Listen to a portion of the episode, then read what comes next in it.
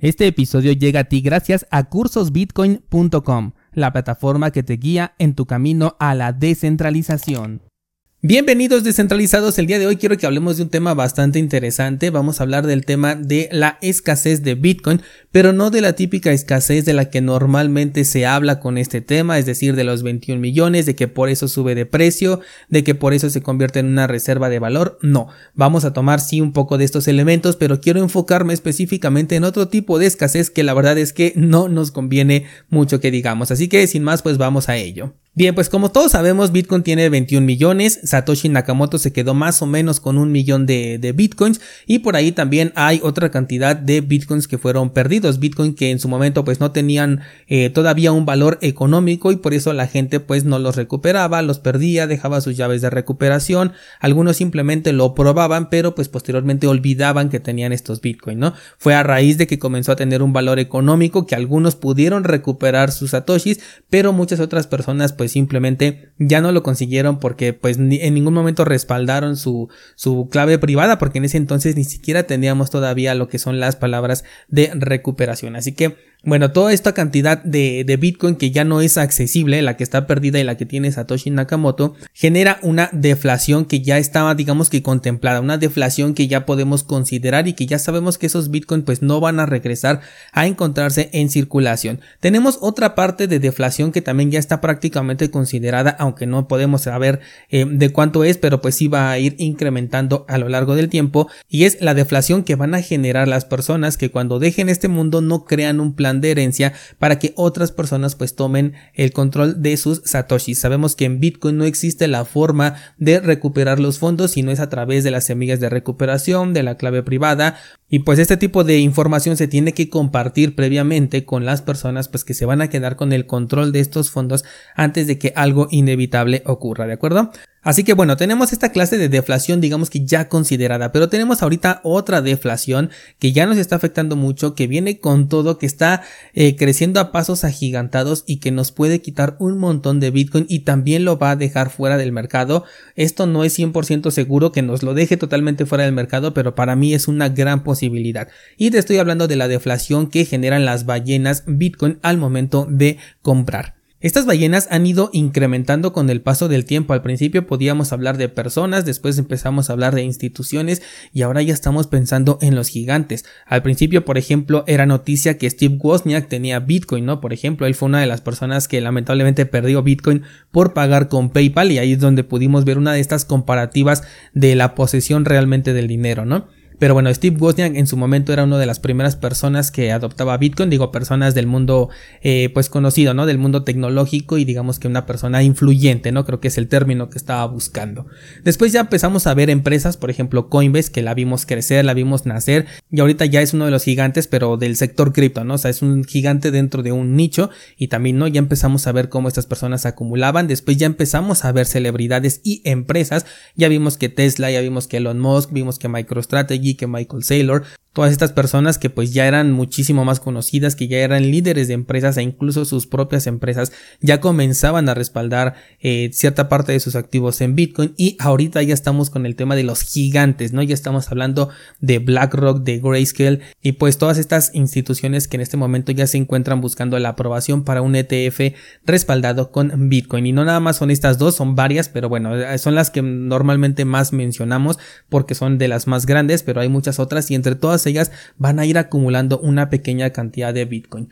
Tengo aquí yo en pantalla algunas noticias, por ejemplo aquí del retraso de la SEC para, eh, para el tema de los ETFs, pero el punto para ahorita, para este episodio, no es tanto el retraso, sino el ponernos a ver pues cuántas empresas ya están detrás de Bitcoin. Y recuerda que las empresas que están buscando este ETF no se van a esperar hasta que tengan ese resultado para poder comprar.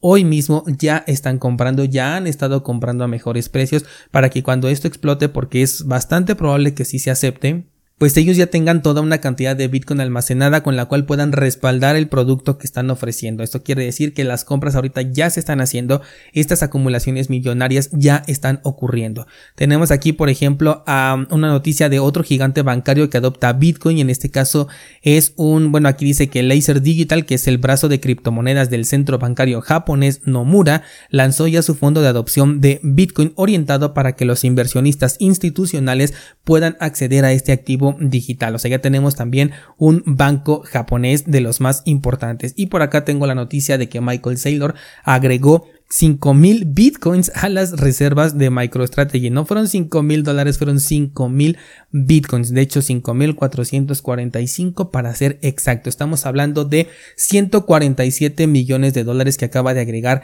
este señor más o menos a un promedio de precio de 27.053 y con esto vamos a ver si aquí me dice cuánto acumula aquí está dice que ya acumuló 158.245 bitcoins. La acumulación que están generando estas ballenas es a pasos agigantados y esto explotó más o menos en los últimos cinco años. Hace cinco años, si hacemos una retroinspección, no había tantas empresas o personalidades que estaban comprando. Por ahí teníamos a Elon Musk hablando apenas de de, Dogecoin.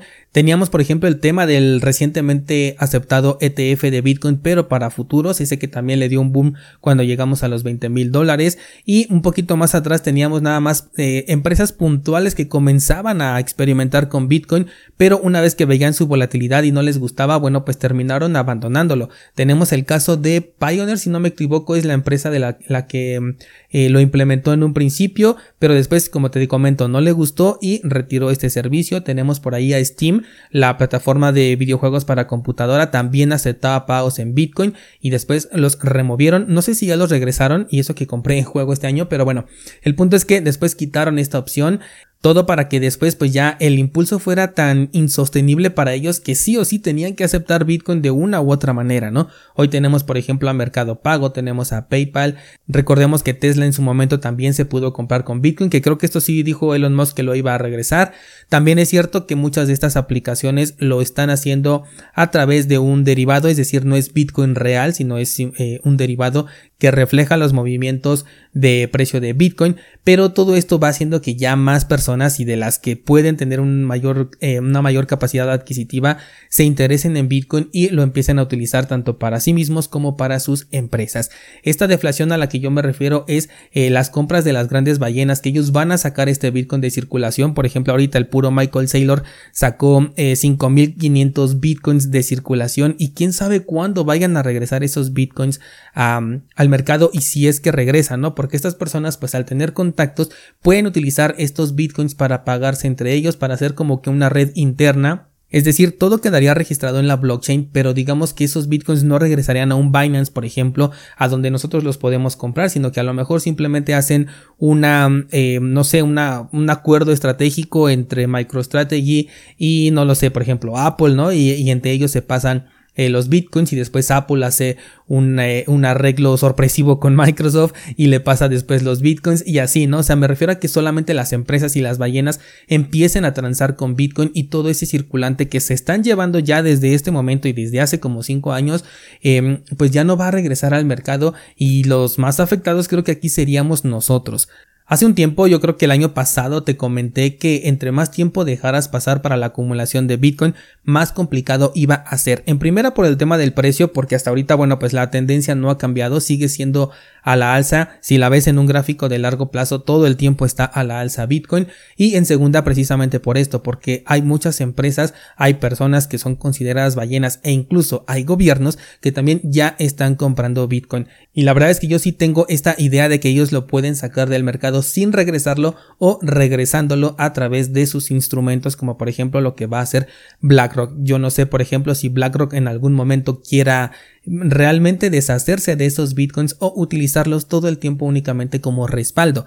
Muchas veces se nos ha preguntado qué es lo que respalda a bitcoin y la pregunta está mal hecha porque bitcoin es el respaldo, no necesita un respaldo adicional porque ya su propio protocolo eh, está diseñado para que Bitcoin sea el respaldo. Por eso decimos que Bitcoin es la reserva de valor, porque es precisamente la que lo conserva, la que lo incrementa incluso el valor del poder adquisitivo de tu dinero. Entonces el dinero ahorita se va a respaldar en Bitcoin. Bitcoin en este caso va a ser el respaldo del ETF que está ofreciendo o que busca ofrecer eh, eh, ¿cómo se llama? BlackRock, eh, Grayscale y todas las demás empresas que se subieron aquí a esta oleada que dijeron en cuanto esté BlackRock yo levanto la mano, me copio prácticamente de lo que ellos están pidiendo para que la SEC nos lo tenga que aprobar y ellos saben que si llegan a aprobar la solicitud de BlackRock y, la suya pues se asemeja bastante pues tienen que también aprobarles las de ellos, ¿no? Ya vimos el caso de Grayscale que hasta les hicieron regresar eh, pues al juego, ¿no? Porque ya prácticamente se los habían negado y se dieron cuenta que no tenían un fundamento sólido para poderles negar esta solicitud y los regresaron a la contienda y lo más probable es que sí lo terminen aceptando tarde o temprano. Entonces hay que tomar mucho esto en cuenta porque ahorita afortunadamente todavía nos queda de aquí al año 2140 para que se sigan imprimiendo nuevos Bitcoin, pero también todo ese tiempo de aquí al 2140 estas empresas que tienen una capacidad monstruosa de poder comprar Bitcoin lo van a seguir haciendo. Michael Saylor ya se dio cuenta de lo que es Bitcoin y otras empresas van a copiar ese modelo porque efectivamente Bitcoin sí es una reserva de valor. Ellos ya lo entendieron, lo están utilizando para sus propias empresas y probablemente una vez que esté fuera ellos tengan su propia red de contactos. Así como nosotros, por ejemplo, como descentralizados, podríamos ponernos de acuerdo en el grupo de Discord e estar intercambiando los Bitcoins y el dinero fiat entre nosotros. Ellos también lo pueden hacer porque que Bitcoin es un activo libre. Por ahí también escuché a varias personas que no les gustaba esto, que decían que Bitcoin debería estar prohibido para los institucionales, para los gobiernos, para las ballenas, pero a mí no me parece lógico porque Bitcoin representa la libertad. Nosotros tuvimos la capacidad de comprar o de incluso minar Bitcoin desde el año 2008, cuando todos los demás lo llamaban una estafa, cuando todos ellos creían que no valía para nada, incluso las propias empresas como que le hacían el feo y ahorita ya por todos lados se está aceptando Bitcoin. Hace mm, cosa de como un mes más o menos se le preguntó a Tim Cook, el CEO de Apple, si tenía criptomonedas y dijo que sí, que tenía Bitcoin, que tenía Ethereum también. Entonces ya por todos lados lo estás viendo y estas personas y empresas e instituciones que tienen una capacidad monstruosa de comprar no van a perder la oportunidad en cuanto la vean. Y por ejemplo, para nosotros los minoristas existe un punto de venta. Este punto de venta no precisamente es el mismo o existe de la misma manera para los institucionales o para estas grandes ballenas. Estas empresas podrían quedarse con el Bitcoin y seguir eh, generando capital en dinero fiat para acumular más incluso antes de vender. O finalmente ellos lo que pueden hacer es apalancarse de ese Bitcoin, es decir, pedir préstamos colateralizados. Eh, al final de cuentas ellos son empresas a las que a lo mejor es más fácil que los respalden a que nos lo hagan a nosotros los minoristas. Así que ellos pueden pedir préstamos colateralizados con ese Bitcoin. No lo pierden, ni siquiera perderían la custodia porque tenemos la ventaja de que este, al ser un activo digital se pueden crear eh, contratos inteligentes, por ejemplo, se puede crear una transacción con un lock time y todo esto sin que estas ballenas se tengan que deshacer de su Bitcoin como a lo mejor nosotros si llegamos a tener alguna emergencia o simplemente porque consideramos que ya es un buen punto y nuestro objetivo no es simplemente acumular el Bitcoin hasta el infinito, sino que sí a lo mejor ir consiguiendo alguna ganancia para volver a comprar más abajo y de esta manera incrementar nuestro capital en satoshis. Bueno, pues tenemos que vernos en la necesidad de vender, ¿no? A diferencia de estas ballenas que pueden no hacerlo.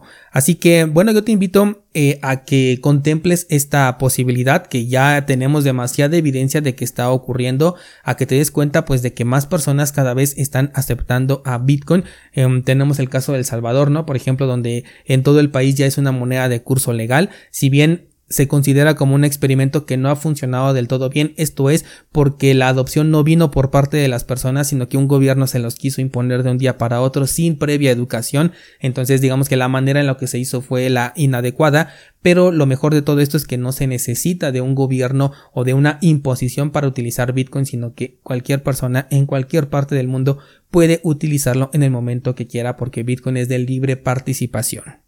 Así que repito, pues considera todo esto que está ocurriendo para que puedas tomar la mejor decisión que consideres. Recuerda que criptomonedas, altcoins salen cada semana, salen un montón de nuevas. Eh, Ethereum tiene emisión ilimitada y Bitcoin cada vez es más deflacionario por su propio protocolo, por las personas que lo perdieron, por las personas que lo van a perder eh, porque no van a dejar un plan de herencia, por Satoshi Nakamoto, o sea, cada vez está siendo más y más deflacionario, a pesar de que todavía tenemos emisión de aquí al 2140, aún así hay Bitcoin que está empezando a desaparecer del mercado y si le agregamos las ballenas, estas ballenas están sacando del mercado cantidades bastante grandes. Bueno, te dejo esta información para que tomes la decisión que mejor consideres. Eso sería todo por el día de hoy. Muchas gracias y hasta mañana.